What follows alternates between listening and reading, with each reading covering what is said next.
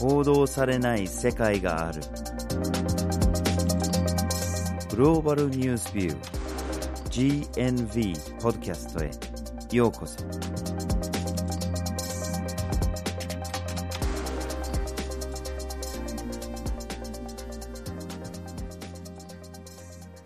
バージル・ホッキンスです岩根あずさです。今回のポッドキャストのテーマは魚の危機ですはい。魚といっても、まあ、いろんなところに海とか川とか湖とかにいるんですけども、うん今回は海の魚に焦点を当てて、その問題を取り扱っていきたいと思います。はい今日は大きく分けて2つの問題を取り扱っていくんですけども、その1つが、まず魚を取りすぎている、つまり乱獲の問題。うんそして2つ目に環境が破壊されて、もしくは環境の状況がいろいろ変わっていくことで魚が減っていくという2つの問題を詳しく見ていきたいと思います。はい。どれも非常に深刻な問題なんですけれども、もう一つ今日注目したいのが報道の問題ですね。つまり、この海の魚の問題について、メディアが十分に我々に情報を届けてくれているのかっていう視点なんですね。うん。で、魚が減ってるって多分いろんな観点から見ることができると思うんですよね。まあ、もちろん一つは地球レベルでの危機。地球の資源が減ってるっていう問題ですね。うん。で、もう一つは自分の分がちゃんと確保されるかと。まあ、自分が店に行って魚が買えるのか。あるいは自分の国が国民の分、十分な量をいつでも好きなものが食べれるような分を取ることができるのかという観点があると思うんですけれども、さて報道はどちらの視点を提供してくれてるんでしょうかね？はい。そこで今回のポッドキャストでは、まずはじめに乱獲問題について、二つ目に環境問題について、そして最後に魚と国際報道という三つの視点からお送りします。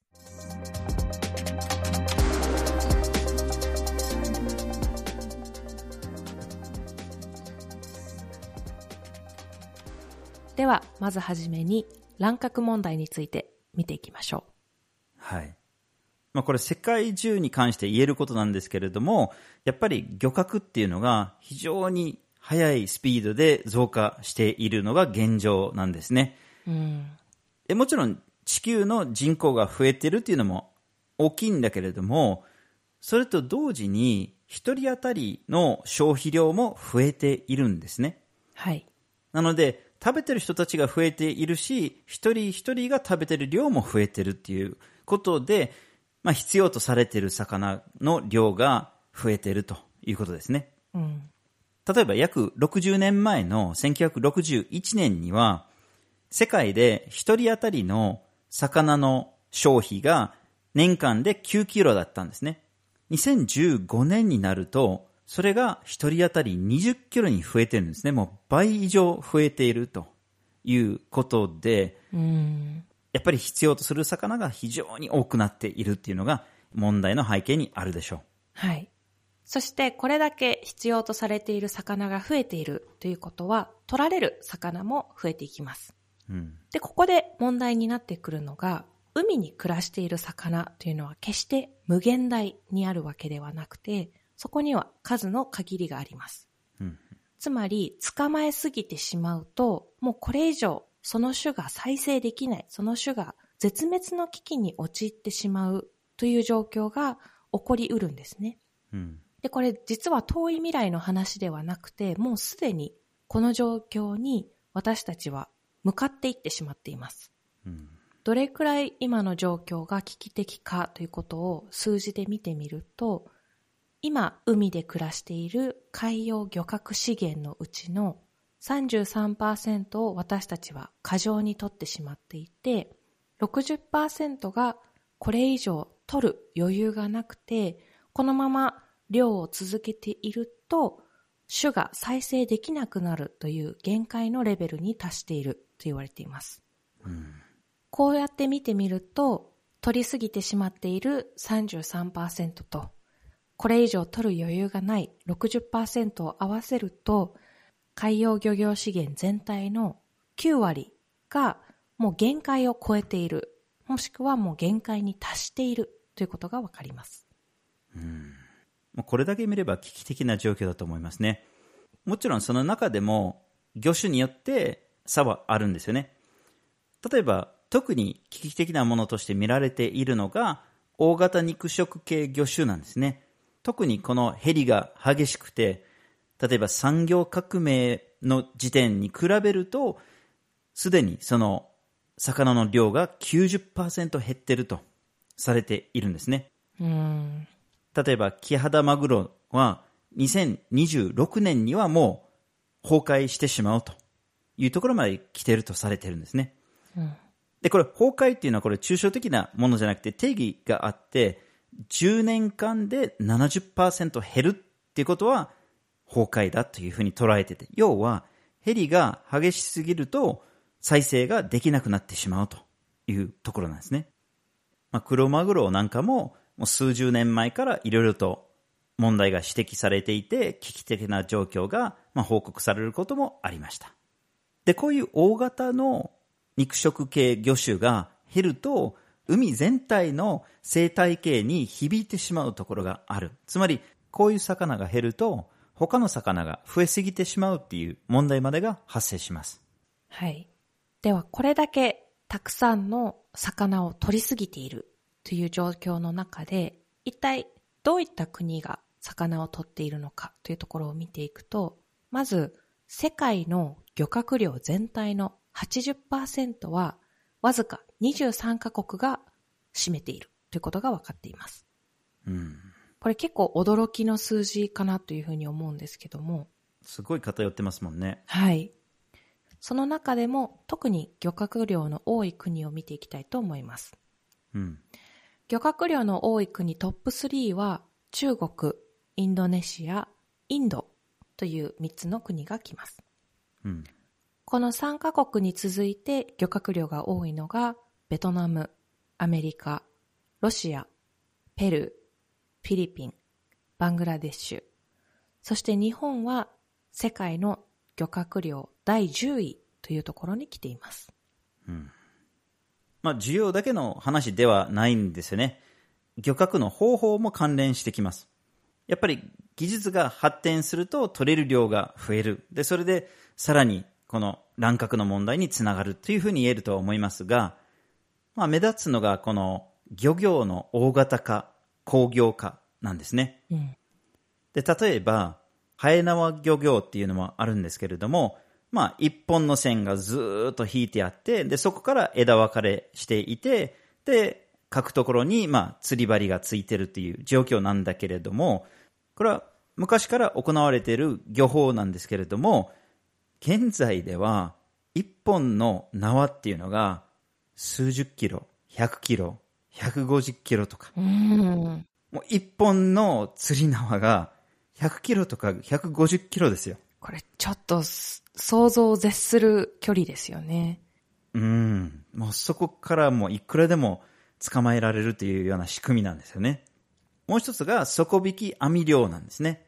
で、まあ本当にこれも巨大な網を引いて、海底からもう根こそぎ取ってしまうと。もうあらゆるものを取ってしまう。もちろん狙ってる魚はあるかもしれないんだけれども、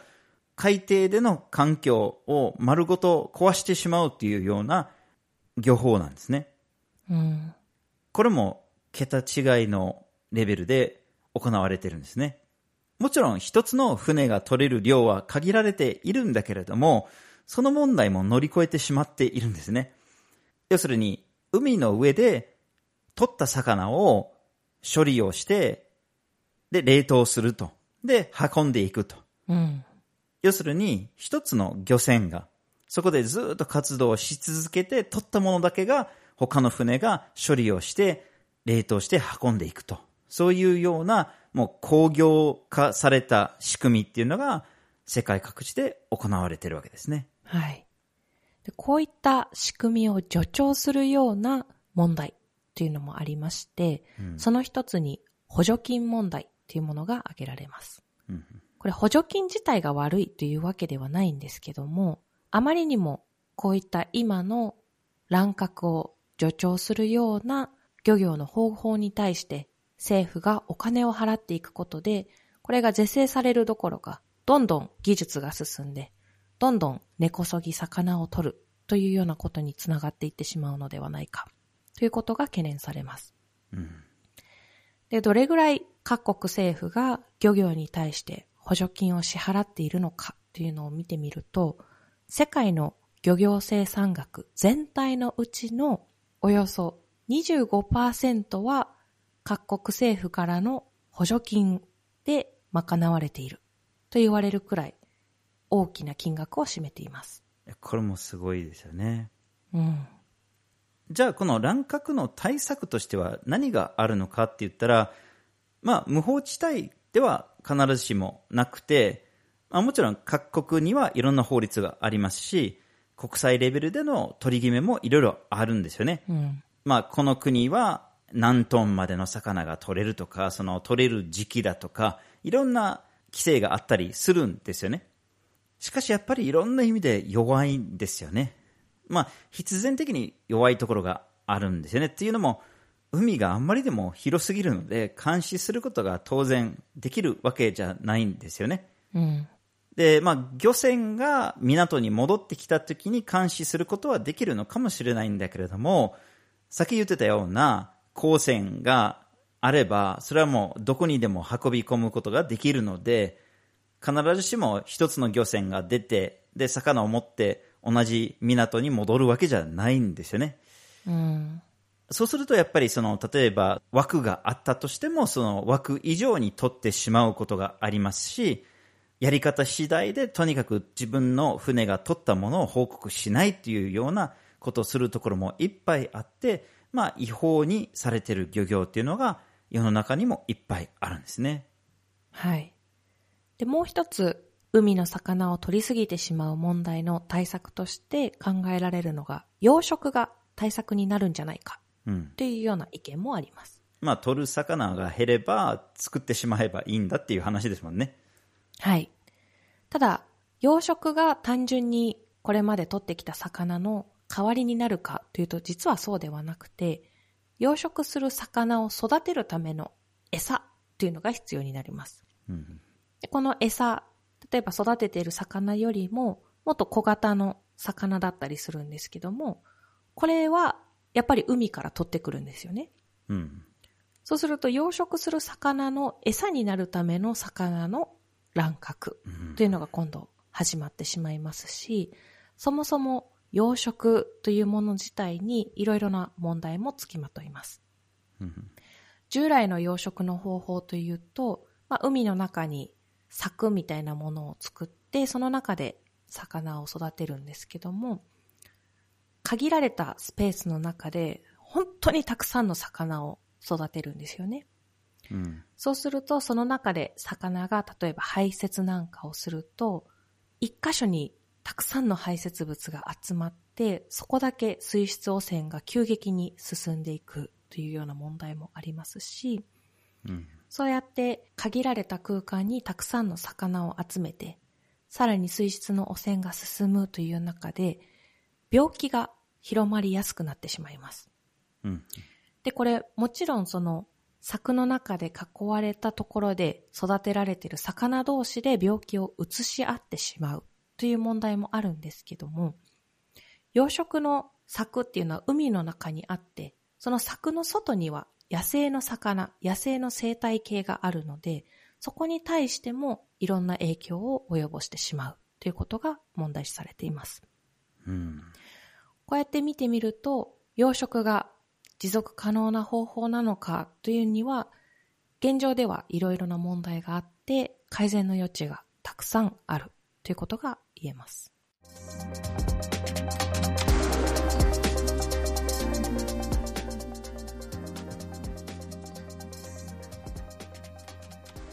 では、二つ目に、環境問題について見ていきましょ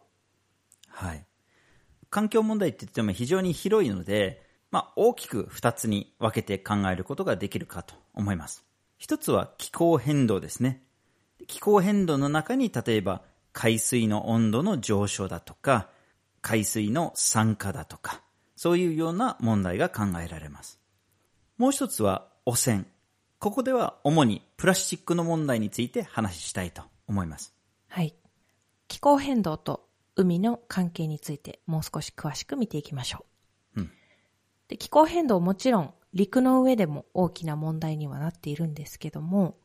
海の中でも大きな問題を引き起こしています。その一つというのが海水の温度上昇だったり二酸化炭素量の増加というものです。これ実はですね、海水というのは二酸化炭素を吸収していて、さらに空気中の熱も吸収しています。研究によれば温室効果による熱の90%は海水が吸収しているということが分かっています。大気中の二酸化炭素が増えているので、うん。海が吸収する二酸化炭素も増えてるっていう仕組みですね。はい。これだけたくさんの二酸化炭素と熱を海水がどんどん吸収していくと、海の中の環境というのは変わってきますよね。うんこれだけたくさんの環境の変化があると、海の中で暮らしている動物たちは、この環境の変化に適応していく必要があります。うん。一つ考えられるのは、これらの動物が進化するということが考えられるんですけども、これはあまり現実的ではありません。というのも、この気候変動の問題というのは短期間に急激に起こっているので、なかなかそれだけスピーディーに進化していける動物というのがいないというのが一つの理由です。うん。そうですね。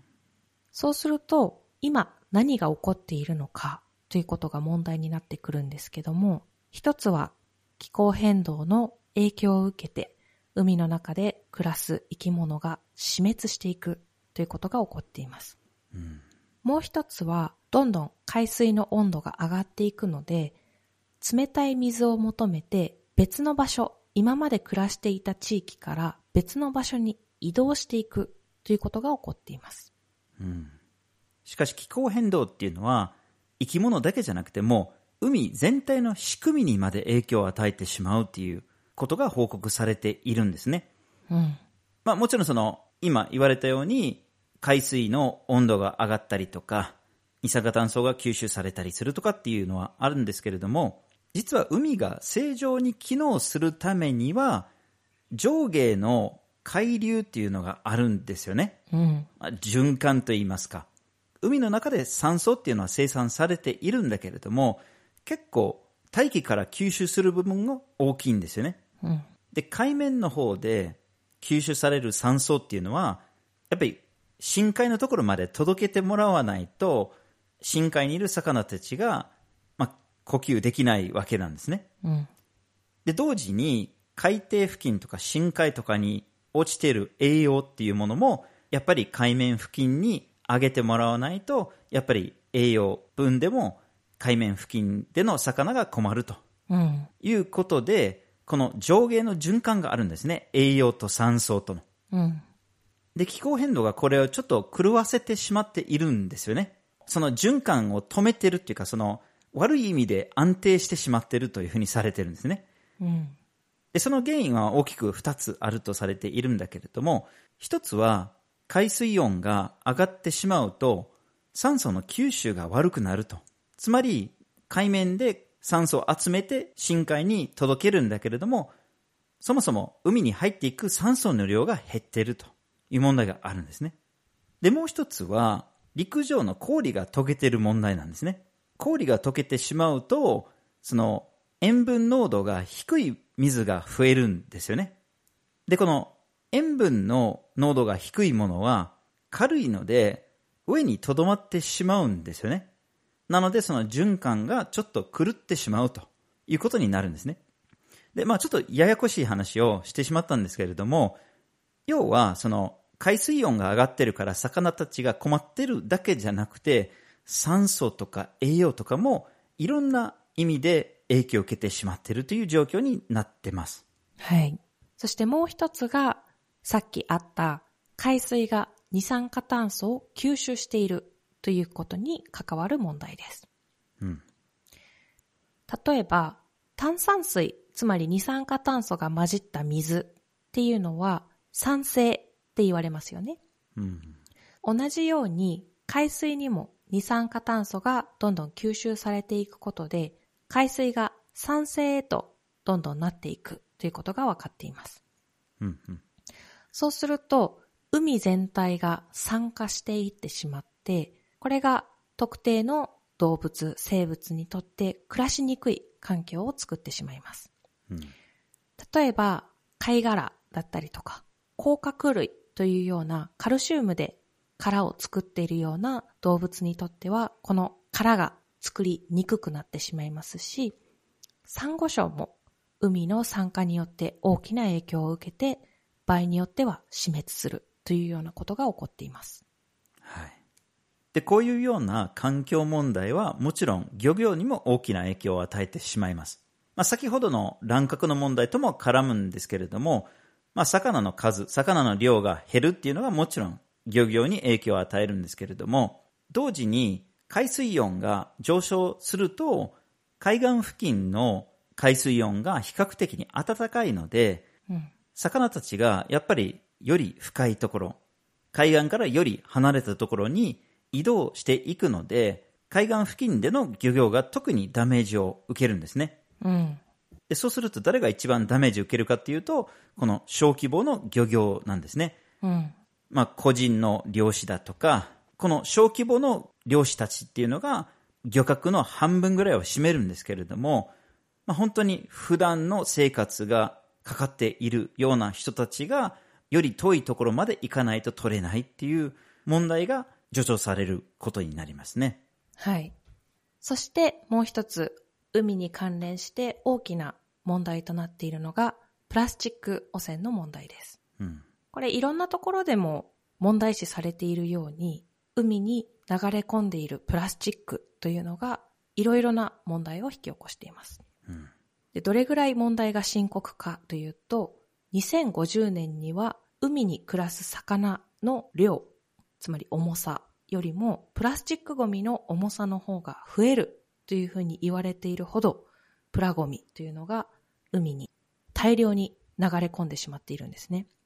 本当にこれ信じられないような数字ですよね。まあ想像を絶しますね。そうなんです。ただこの2050年にプラゴミの方が海の魚より増えるということ自体に関しては、まあ、いろいろな統計の測り方があったり、場合によっては意義が唱えられていたりもするんですけども、うん。全体として海に流れ込んでいるプラスチックっていうのは大量であるうん。ということは間違いありません。ですね。どれぐらいたくさんのプラスチックが海に流れ込んでいるかというと、年間約800万トンものプラスチックが海に流れ込んでいます。これもまたちょっとショッキングな数字かなって思うんですけども、うん。この流れ込んだプラスチック、例えば海の中で海水にさらされて、また太陽の光が当たって紫外線で劣化してマイクロプラスチックというような数ミリまたはもっと小さい1ミリ以下の大きさのプラスチックに細かくなっていくんですよね。うん。でこの細かくなったプラスチックを魚なんかが食べ物と間違えて食べて体内に取り込んでしまう。うんで、そのプラスチックを食べた魚を人間が食べて人間もまた体内にマイクロプラスチックを取り込んでしまうというような問題も起こっています。うん。そしてこの問題の怖いところというのが、マイクロプラスチックを体内に取り込んでいったときに、長期的にどういった影響があるのかということが、実はまだよく分かっていない部分がたくさんあるんですよね。うん。そう考えていくと、今現在海の状況が変わっていて、魚が取れなくなっているという問題に加えて、これから先私たちの生活だったり、健康だったりにどういった影響があるのかというところも大きな懸念材料となっています。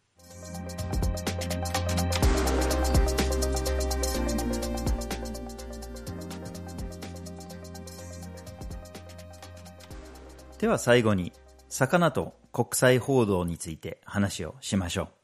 はい。ここまで、まあ、いろいろな数字を出しながら、海洋漁業資源というのがいかに危機的な状況に陥っているのかということを見てきたんですけども、うん。実際にこの危機的な状況にメディアは気がついていって報道して私たちにその情報を届けているのかということを見ていきたいと思います。はい。GNB では読売新聞の報道を用いて海の魚に関する報道がどのようになされているのかという調査を行いました。うん。調査を行った期間は2017年から2019年の3年間の間に報道された記事をベースに調査を行っています。うんこの3年間の間、国際報道の中で海の魚について書かれている記事というのは全体で158記事ありました。はい。まあ年間約50記事ぐらいですね。うん。で、大きな傾向としては、二つのグループに分けることができると思います。一つは、このポッドキャストで取り上げてきたような乱獲だとか、環境問題に関するもので、もう一つは、日本の排他的経済の話ですね。つまり、他国の漁船が日本の領域の中に侵害してきてるだとか、あるいは北朝鮮がミサイルを飛ばしたら、それは日本の漁師に与える影響だとか、この二つのグループに分けることができると思います。うん。で、それが約半々ですね。ちょうど半分の報道が乱獲だとか環境問題。で、約半分が他国の漁船の問題ですね。うん。でこの半々に分かれた報道のうちの前者、つまり乱獲や環境問題というのを見てみたときに、この中の内訳をさらに細かく見ていくと、大半は乱獲について話されているということが分かってきました。特に乱獲の中でも、サンマとクロマグロ、この二つのトピックというのが大半を占めていたんです。サンマとクロマグロがこの乱獲問題の報道の大半を占めているとなると、かなり偏った視点かなというふうに言うことができると思います。うん、うん。ここまでいろんな数字上げてきた中で、やっぱり乱獲が起こっているのは決してサンマとマグロだけではないんですよね。うん。そう考えてみると、これかなり日本の消費者の視点というのが強調されているんじゃないかなというふうに思います。そうですね。で、さらにその乱獲に関する問題がどういうふうに報道されているのかっていうと、多くの記事では日本の漁獲の枠の確保に関するものなんですね。うん。つまり、例えば国際的に合意が取られたもので、じゃあ日本は何トンが取れるのか、中国は何トン取れるのか、アメリカは何トン取れるのかっていうような決まりがあるときに、その交渉の場で日本はどれぐらい確保できるのかとか、ちゃんと交渉が日本の立場からうまくいってるのかとか、そういうような立場からの報道が多いんですね。うん。もしくは、その、漁獲量が減ってると。他の国に取られて日本の分が減ってるんだっていう懸念っていう、そういうような視点から取っているんですね。うん。で、まあ、この漁獲枠っていうのはまた結構すごくて、現時点で世界のクロマグロの80%の消費量は日本で消費されてるみたいなんですね。うん。まあ、世界の大半のクロマグロを取ってるんだけれども、どうやってその枠を守るのかっていうのは、もちろん日本政府の立場でも、まあ、日本の企業の立場でも、日本の消費者の立場っていうのも、そういうところに向いてるということは、まあ、わかるかと思います。はい。まあ、そういう視点ももちろん大事だとは思うんですけれども、そもそも世界の全体的な乱獲っていうか、取れる量っていう、その視点がすごく抜けてるというのが目立ってます。はい。そしてこれだけ乱獲に関しては報道がある一方で、環境問題っていうのがなかなか報道されていないうん。ということも調査から見えてきました。はい。3年間の記事を見て、例えば今回このポッドキャストで取り上げたような海の魚とプラスチックゴミに関連した問題を取り扱った記事というのは3年間の中でわずか9記事しかなかったんですね。うん。ここで注意したいのが、プラスチックゴミそのものに関する記事というのはおそらくもっとたくさんあるんですけども、このプラゴミの問題を海、特に魚、海洋生態系というところに引きつけると、わずか9記事しか取り扱われていないというところが一つ大きな特徴になってくると思います。海の中にこれだけプラスチックが増えてきてるのに、なんか危機感が持てないですね。はい。このプラスチックごみに関する問題の取り扱い方にも大きな特徴があって、うん、プラゴミそのものが海の生態系にどういった影響を及ぼすのかという大きな視野というよりかは、日本がどういった影響を受けているのか、日本と他の国がどういった関係にあるのか、利益、不利益の問題というところが着目されていたことが分かりました。うん、具体的な例を挙げてみると、これまで日本はたくさんのプラゴミを中国に輸出してきたんですね。資源という形で。うん、ただこれ、近年中国政府がプラゴミの受け入れを取りやめたことで、日本の中に行き場のないプラゴミというのが大量に出てきています。うん、これをどうするかというような視点が非常に多く取り扱われていました。はい。しかしこのプラゴミに関する記事が9記事しかないって言っても、環境関連の問題においてはまだ多い方なんですよね。うん、例えば、水質の問題だとか、環境破壊だとか、こういう問題には7記事ですね、3年間で。それからさらに心配になるのが、この大きな気候変動の問題ですね。気候変動が海にもたらしている影響に関する記事は1.5記事しかないんですよね。うん。これほど大きな問題なのに、報道を通じては全然見えてないって言わざるを得ないですよね。うん、また、養殖の問題も気になるんですけれども、海洋資源の不足を補うためのものとしてやっていくのであれば、乗り越えなきゃいけない問題がいっぱいあるんですけれども、その問題に対する報道が3年間で一度も取り上げられていません。うん。もちろん海洋資源、つまり魚とか魚介類とかっていうのは一つの資源として考えることができるので、自国がどれだけその資源を活用できるのか、どれだけその資源の取り分を確保できるのかという視点も必要な場合もあります。そういう報道をするなっていうことじゃなくて、バランスの問題ですよね。うん。で、そもそも自国を中心としたスタンスを取ったとしても、やっぱり全体も見えてないと、結局自分たちも困るっていうこともやっぱり考えなきゃいけないんですね。うん。海の資源っていうのが無限にあるわけじゃないですし、減少中でもう明らかに大きな大きな危機に向かっているわけですから。うん。そうすると、これから先、持続可能な方法で海の資源を活用していくためにも、この今私たちが資源を活用しているシステム全体を変えていく必要があります。うん、今日のポッドキャストで乱獲の話とかいろいろ出てきたんですけども、これ決して一人一人の漁師さんたちが悪者とか、彼らが悪い人たちとかっていう話ではないんですよね。うん、彼らがこれだけたくさんの魚を取る、取らなければならない背景には、そういった需要を作っている消費者側のデマンドももちろんありますし、うん、仕組みとしてそれを適正な形で規制することができていない。もしくは今の取りすぎる状況を助長させていくというような各国の姿勢も見られます。うん、そういったことを考えてみても、一人一人が変わっていくということももちろん大事ではあるんですけども、国の中のルール作り、もしくは国境を越えたルール作りといった部分がこれから先もっともっと大切になってくるんじゃないでしょうか。はい。また、海だからこそ、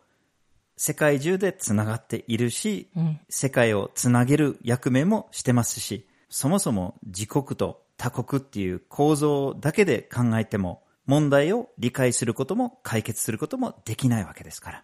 このままでいくと、みんなの分がなくなってしまいます。やっぱり現状を客観的に、包括的に捉えた上で問題の対策を考える必要がありますね。はい。今回のポッドキャストは、魚の危機というテーマでお送りしました。まずはじめに乱獲問題について。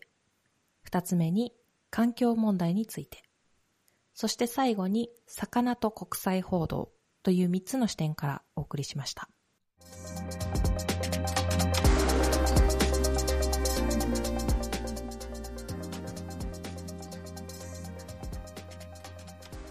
GNV は毎週木曜日19時に新しい記事をアップしています。